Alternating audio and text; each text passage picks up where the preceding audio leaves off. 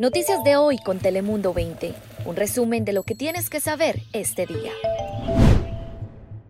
Hola mi gente linda, ¿qué tal? Les saluda con gusto Melisa Sandoval. Muchísimas gracias por acompañarnos en esta edición de Noticias 20 de diciembre. Hola, hola, les habla Fabián Bozas. Hoy domingo, último día de otoño, los acompaña Daniela Guichené.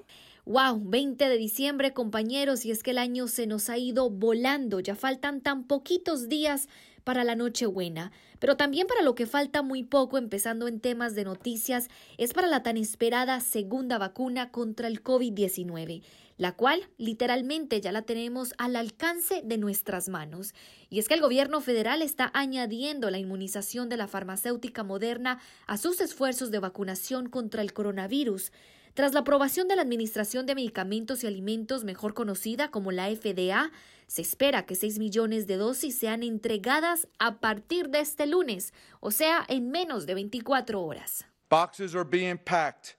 And loaded today. Bueno, como escuchábamos al general, las cajas están siendo empacadas y cargadas este sábado y los camiones de FedEx y UPS comenzarán a salir este domingo, llevándole los kits de vacunación a todos los estadounidenses por todo el país. Y como lo prometido es deuda, se espera que el presidente electo Joe Biden y la futura primera dama sean vacunados contra el coronavirus este próximo lunes.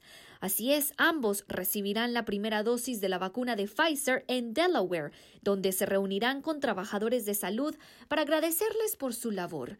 Los Biden recibirán la inmunización en público, esto con el fin de alentar a la población a ser vacunados. Mientras tanto, la vicepresidenta Kamala Harris y su esposo obtendrán la primera dosis también la próxima semana.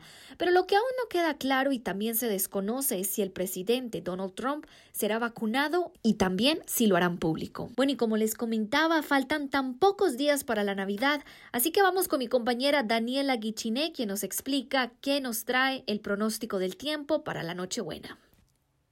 Hola Melissa, feliz domingo, muy buenos días. Ya hoy es el último día de otoño y bueno, lo vamos a cerrar con broche de oro y qué mejor que hacerlo con calorcito bastante agradable. Estaremos con marcas entre 10 y 15 grados por encima de lo normal.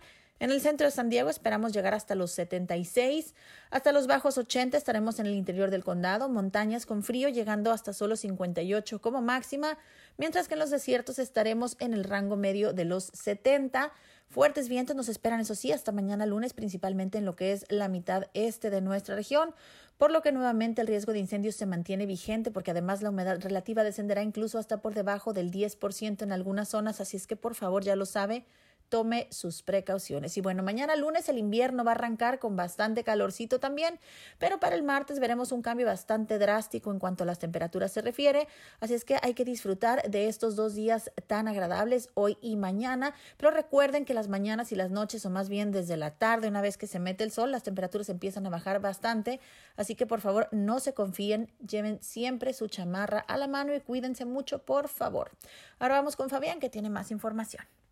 Muchas gracias Daniela. Y como saben, en estas épocas tan especiales de Navidad, la amabilidad, el agradecimiento y sobre todo los buenos actos son más comunes. Y ahora mismo les vamos a hablar de una donación muy especial aquí en nuestro condado. Y es que este año cientos de familias sandieguinas tendrán un regalo de Navidad debajo de sus árboles y todo gracias a una estrella local del básquetbol. Y es que el jugador de los Toronto Raptors de la NBA, Norman Powell, quien se graduó de la preparatoria Lincoln High, ubicada aquí en San Diego, decidió donar 100 mil dólares repito, 100 mil dólares para que alrededor de 200 familias pudieran hacer sus compras navideñas en una tienda de Walmart aquí en San Diego. Bella Harvis, madre beneficiada por esta donación, nos habla de su felicidad, de ella y también de sus hijos. Es importante porque con muchas familias y no, con todo lo que está pasando ahorita, muchas familias, yo les he dicho a mis niños,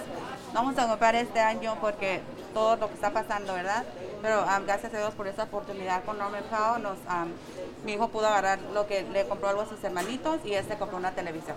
Cada familia beneficiada recibió una tarjeta de regalo con 400 dólares. Además, la estrella local de la NBA eh, también regaló comida para unas 250 familias este pasado día de acción de gracias. Además, Norman Powell junto a su familia también espera comenzar una fundación para ayudar a más personas necesitadas en todo el condado de San Diego. Un gesto absolutamente brillante, muy necesario especialmente en este duro y difícil 2020 y difícil sigue siendo para el sector de la hostelería y los negocios, ya que a los dueños de los restaurantes del condado se les tiene prohibido abrir sus negocios. Muchos dicen estar frustrados con los constantes cambios que se han presentado en los últimos días y es que sus puertas solo pudieron estar abiertas al público un solo día, ya que ayer una corte de apelaciones decidió, como saben, suspender la decisión de un juez de detener la aplicación de las restricciones de COVID-19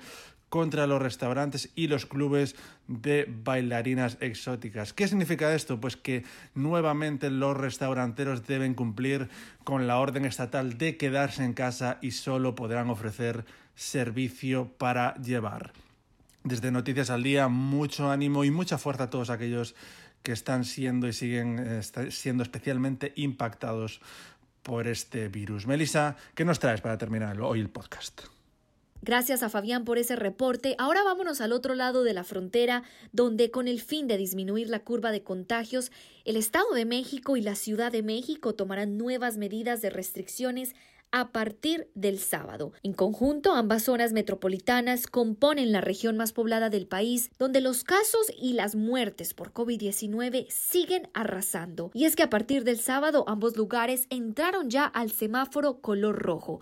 Esto estará en vigencia por lo menos hasta el 10 de enero, lo que significa que las actividades, pero excepto las esenciales, deberán suspenderse inmediatamente. A diferencia de otros países, en México no se ha establecido un sistema de ingreso universal o de cheques para ayudar a la población general. Solamente hay algunos bonos de asistencia para ciertas poblaciones que incluye, por ejemplo, a las personas mayores de edad.